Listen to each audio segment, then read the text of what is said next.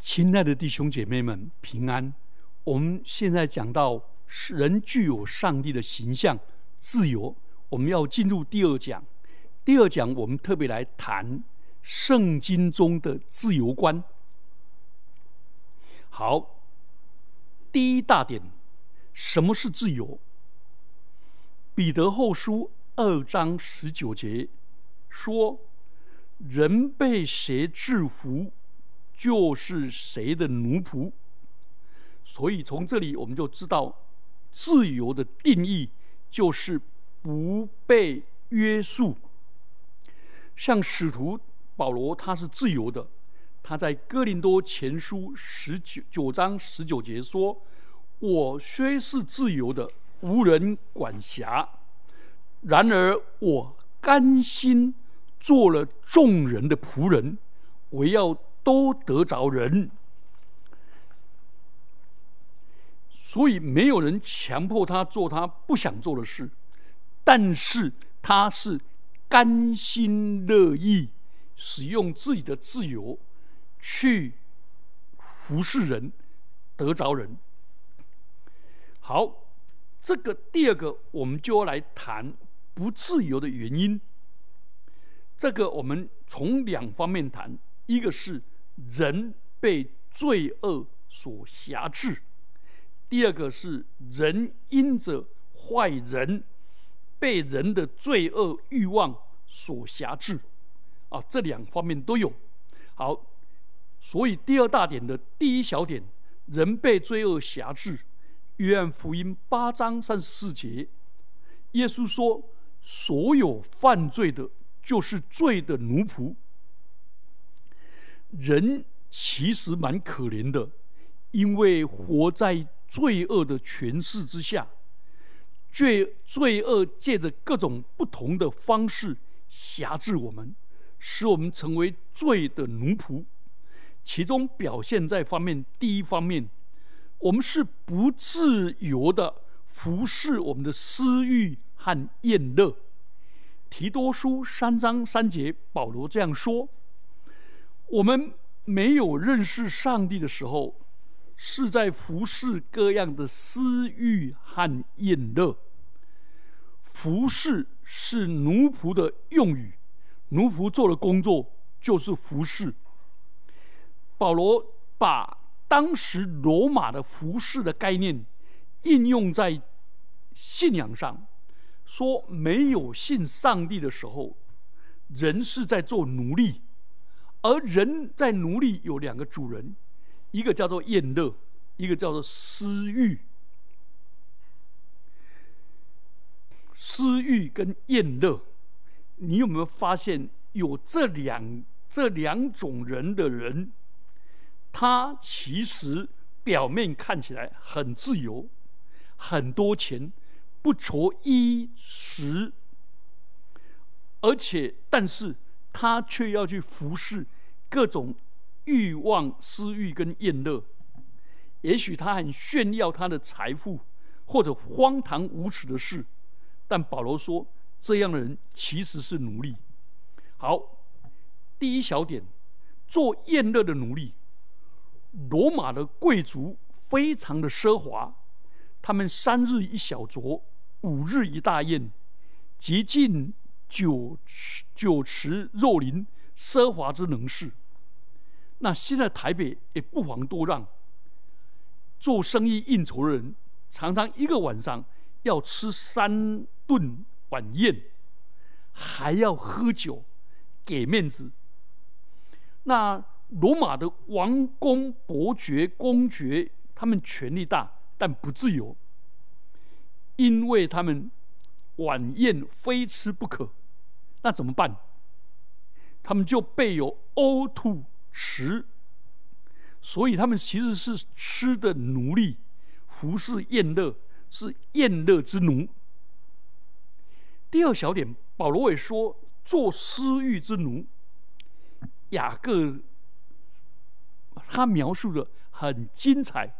雅各书一章十五节说：“私欲既怀了胎，就生出罪来。”罪既长成，就生出死来。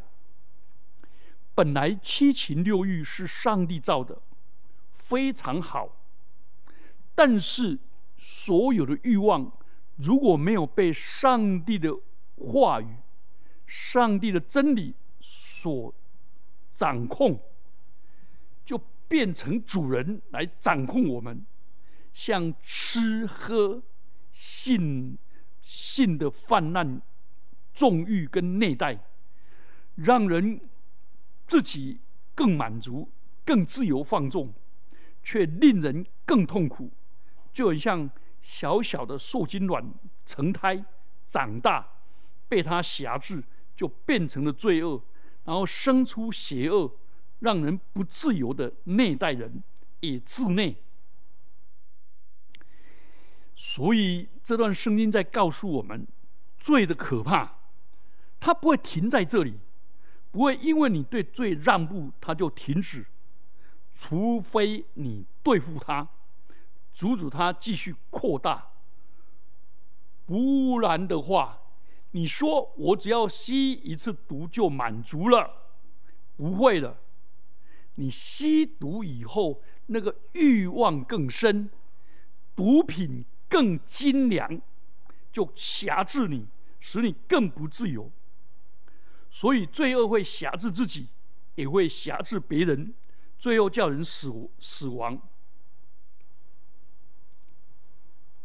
所以七情六欲啊，不是坏事，就像食欲不是坏事，但是不受控制、不节制，然后体重过重、血压、血糖过高，那就把身体搞坏了。例如最近。网上有一个一则新闻，在英国的新闻，竟然有两个小孩子被放在笼里格斗，这好残忍，打到死。这是失传已久的中世纪的 cage fight，而很多人竟然在围观、吼叫、下赌注，旁边又有穿清凉、清凉的女孩子在那里徘徊。有没有发现，拳斗、斗狗、斗鸡、斗蟋蟀，这种欲望就变成了罪。所以你们发现，性奴、儿童色情演员，都是极其极其不正常。那我们来看华人，千年来有多少华人的少女，其实不是少女呢，是她在。婴儿期、儿童期的时候，一两岁就折断脚骨来缠足，极其残忍。而中国有一个辜鸿铭，竟然抓着女人的小嘴、小脚来闻，他以为最大的乐事，哦，极其变态。所以人就不自主的服侍私欲跟厌乐。第二个。第二方面，在罪恶里面发现人也不自由的做愤怒之子。这以弗所书所说的，当权者愤怒，好多人就吓得寒蝉效应，敢怒不敢言，没有自由。现在的社会教会越自由越舒适。越为所欲为，越不快乐，情绪越不好，动不动就一言不合，动不动就伤人，动不动就觉得自己受伤。求主怜悯。这两种不自由是活着，另外有一种不自由，就是做死亡的奴仆。希伯来书二章十五节说，主耶稣要释放。那些一生因怕死而为奴仆的人，前面两个提到的是做奴仆是做不想做的事，而想做的事不能做；另外一个是不管想做或不想做，都一直活在惧怕当中，最后是怕死。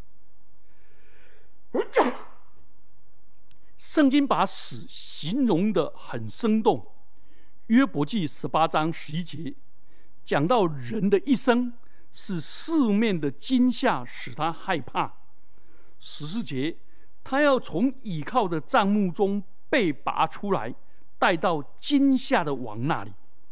死亡的头衔叫做惊吓的王，所以好多人闻死而色变。闻死而丧胆。马丁路德说：“死亡本身没有什么可怕的，死亡的可怕是对死的感觉。对基督徒而言，死是很好的，因为灵魂跟身体分开，灵魂迅速到上帝那里去。但是我们从小看到有人被车撞死，开始有死的感觉。”长大以后，参加告别式，更有死的感觉。到了中年，眼睛模糊，耳朵背，腰酸背痛，五十肩，四十腰，心脏没力，手脚冰冷，两腿没力，上厕所的时间多而长，死的感觉就越来越强烈。好像是一种恐惧，所以圣经上说，带到惊吓的王那里，死就是惊吓王。总之，在这个世界，如果没有认识上帝，怎么样都不自由。人是罪恶、情欲、死亡的奴仆，叫我们一点都不快乐。所以，你拥有一切，却没有上帝，你就不自由。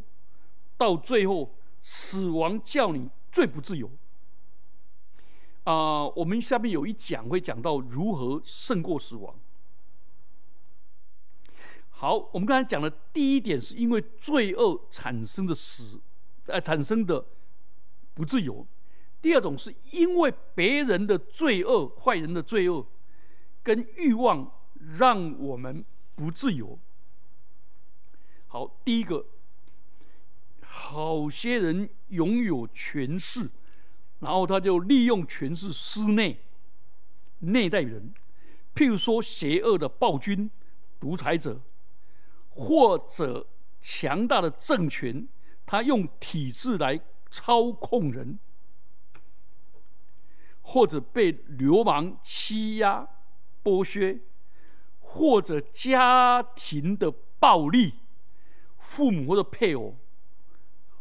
很凶，还有职场的暴力，老板用权势压迫，还有学校的霸凌，这些都不自由，让你做不想做的，不让你做想做的，真是苦啊！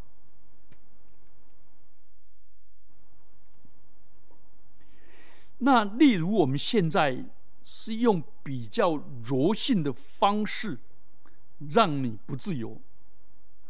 譬如说，好些年轻人在科学园区工作，赚很多钱，但是代价是穿防尘衣，而且工作十几个钟头，很不自由。企业家有私人的飞机飞到到处飞，接洽生意，好像很自由。但是时差不能睡，很辛苦，所以他有权有钱，好像自由一点，但是也让他更加的不自由，因为罪恶是最大的权势。啊，这些权势里面，圣经也举例子，法老的私欲造成以色列人的不自由。出埃及地出埃及记第十一章九节，法老对他的百姓说：“看呐，这以色列人比我们还多，又比我们强。日后若遇到什么征战的事，就联合我们的仇敌攻击我们，这离开这地去了。所以你有没有发现，法老出于错误的思想？”里面的私欲、猜想跟不安全感，就开始奴役以色列人。你说啊，那圣经的故事离我们好遥远。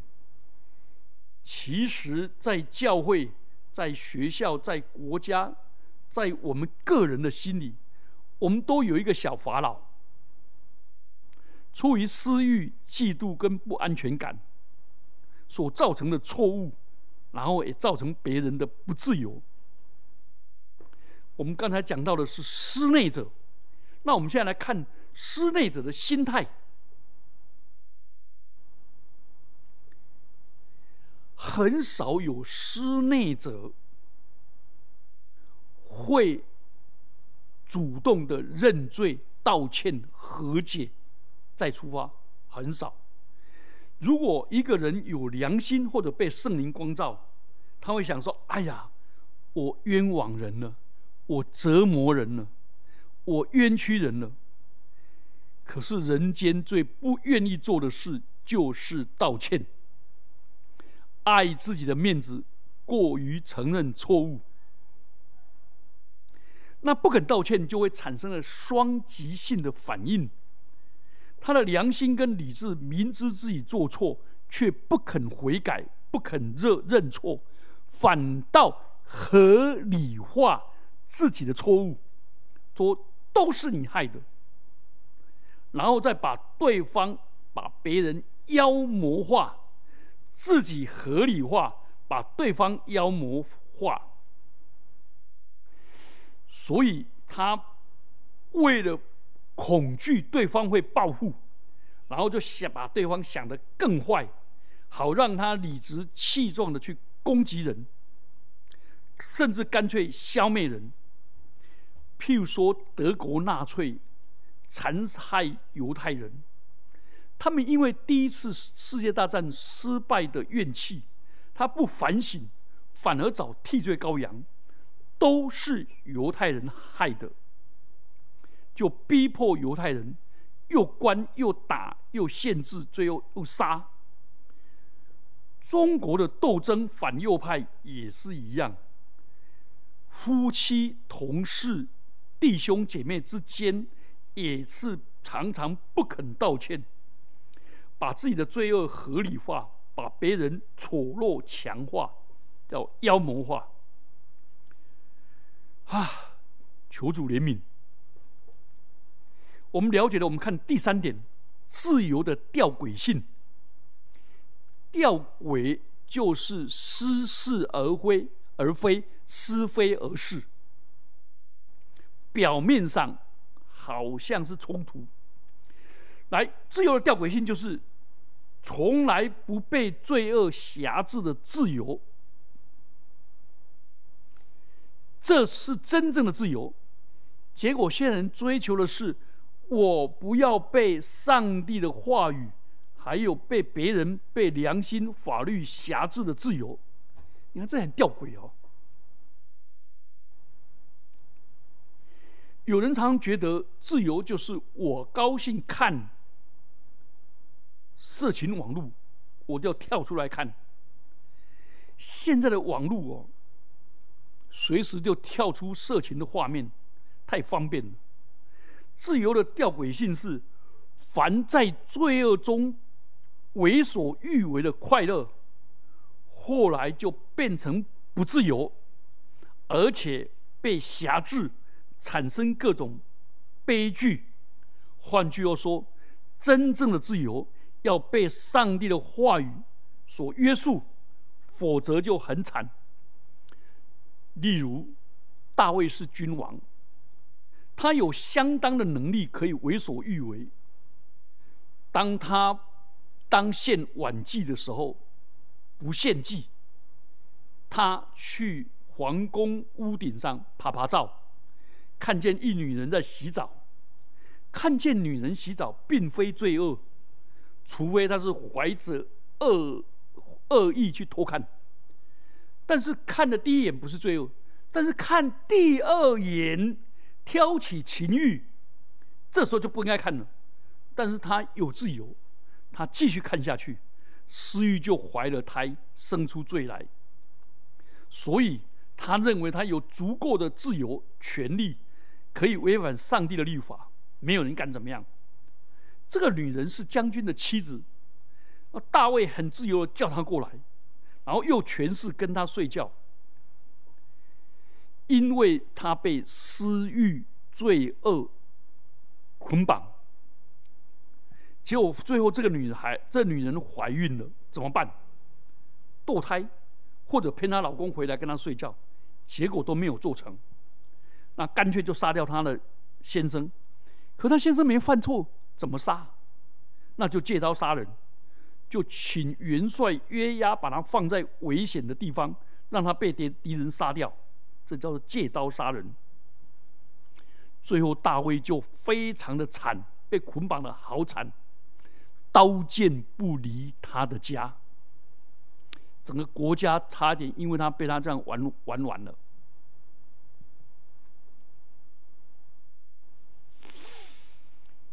所以求主让我们看清，自由的真谛是被上帝的道、被上帝的灵所约束，才是真正的自由。否则偏离了，都很可怕。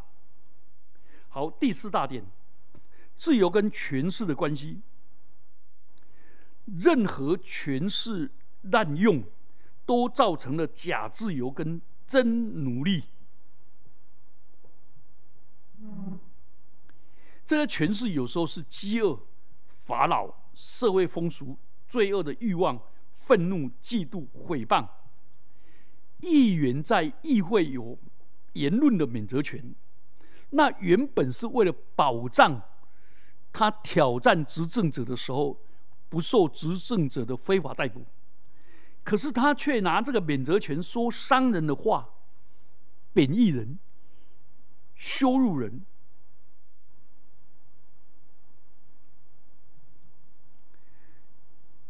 那也许你很聪明，你可以骂人不带脏，你可以不犯法就伤人。但是，这也是滥用权势。譬如说，我们在一个小儿麻痹的人面前说：“你走路怎么那么怪呀？”所以，任何权势的滥用，都造成假自由跟尊奴隶。第二，第二方面，自由都涉及权势。旧约的以色列人在法老的权势。底下，新约强调人在罪恶的权势底下，所以就不自由。所以在法老的权势下不自由做奴隶，他们就进入了耶和华的权势下，就成为就得到真自由，不再是奴仆，而是上帝的儿女。所以人要自由。要找到真正正确的诠释，就是上帝。第二小点，不信上帝的人，不管他是君王、奴隶，都在这这个世界里面随从顺服放纵。他们不认识上帝的时候，《以弗所书》二章二到三节说，不认识上帝的时候，在其中行事为人。随从今世的风俗，顺服空中掌权者的首领。我们从前也在他们中间放纵肉体的私欲，随着肉体和心中所喜好的去行。所以跟着去行，从众人格，与狼共舞，这是奴隶啊，不是自由了。风俗要你做什么，你就得做什么；时代潮流要你怎么样，你就怎么样。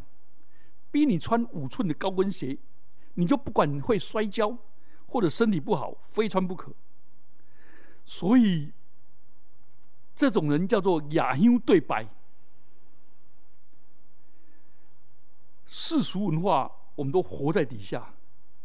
现现在很多年轻人。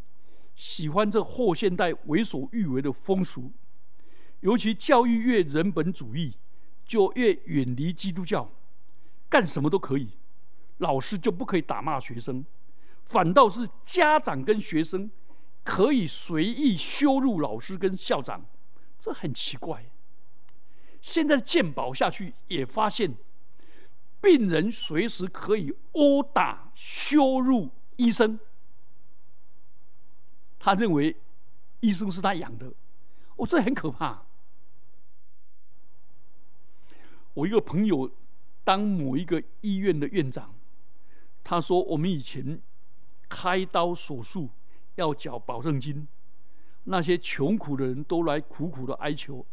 我们怎么样来帮他？现在不是这些人趾高气扬，很可怕。好，第三点，基督教传统的权势跟力量是一种创造。哥罗西书说，一切执政掌权的都是上帝所造，也是为他所造。换句话说，所有的权势是为了服侍上帝。去造福人的，但人的罪恶使人一拥有权势跟力量就堕落。所以基督教有一个概念叫做“权力叫人腐化”。任何人，不管是学生、小孩，一旦有了权势，就会腐化、伤害人。所以学生放肆，叫老师很难教。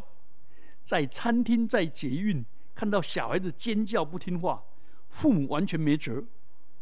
以前官僚让人受不了，现在区公所的公务人员已经不敢凶了，反而对人民鞠对民众鞠躬，欢迎光临，我可以为你服务吗？进步非常好，可是却以前是官不可聊。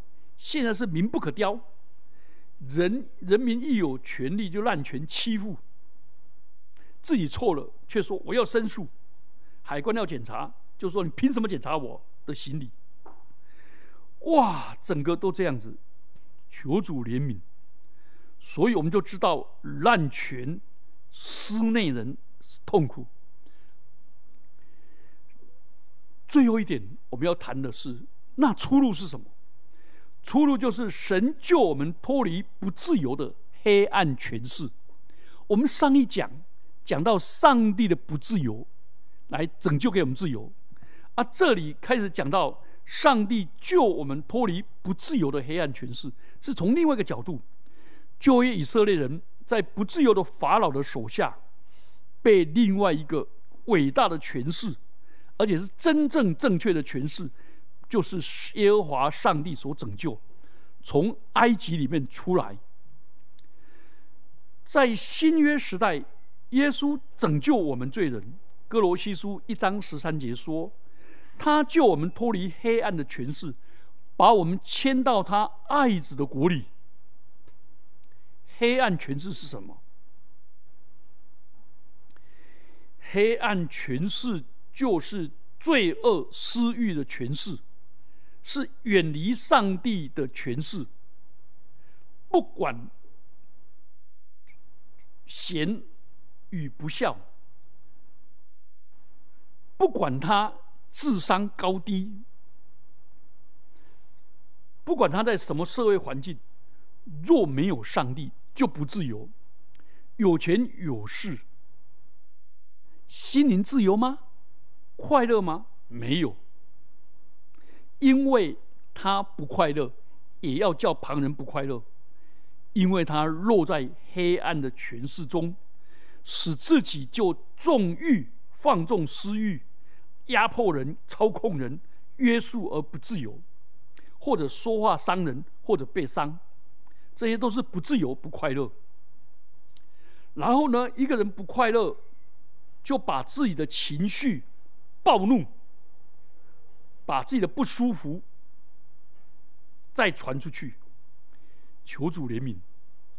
但感谢主，我们的主耶稣基督把我们从罪恶的权势迁到上帝爱子的国里，而且照着他荣耀的全能，他的上上上帝的儿子耶稣的全能是荣耀的，是美善的，而且让我们得以。在各样的力上加力，使我们有能力去行善，有能力去爱人，而且有能力去喜悦人、爱人、祝福人、肯定人、接纳人，去行善。所以欢欢喜喜的与众弟兄姐妹在光明中同得基业。所以我们的自由是跟弟兄姐妹一起同得基业，在光明中有力量、有欢喜，这是世界上所没有的。感谢主，你现在在上帝给你的力量的当中有欢喜，上帝给你的恩惠、慈爱、拯救的当中，而且还给你力上加力。我们感谢主。所以，求主把这样的救恩赏赐给你，也让你真正的领受。我们一起低头祷告。耶和华我们的上帝啊，你在救约的时候拯救埃及人，拯救在埃及的以色列人，脱离了奴役的辖制，进入了光明的国度，成为上主你的儿女，并且把。尊贵的律法赏赐给他们，让他们活出上帝儿女的尊荣，去除他们的奴性。主啊，感谢你，你在新约里面透过你的儿子耶稣基督，也把我们救我们脱离黑暗的权势、罪恶的权势，使我们成为你的儿女，成为弟兄姐妹，并且把圣灵赏赐给我们，使我们透过圣灵。得着智慧、能力跟恩典，使我们能够在各样的力上加力，使我们有能力去爱。主啊，感谢你赐福我们每一个人都活出这样的真自由。奉基督耶稣的名祈祷，阿门。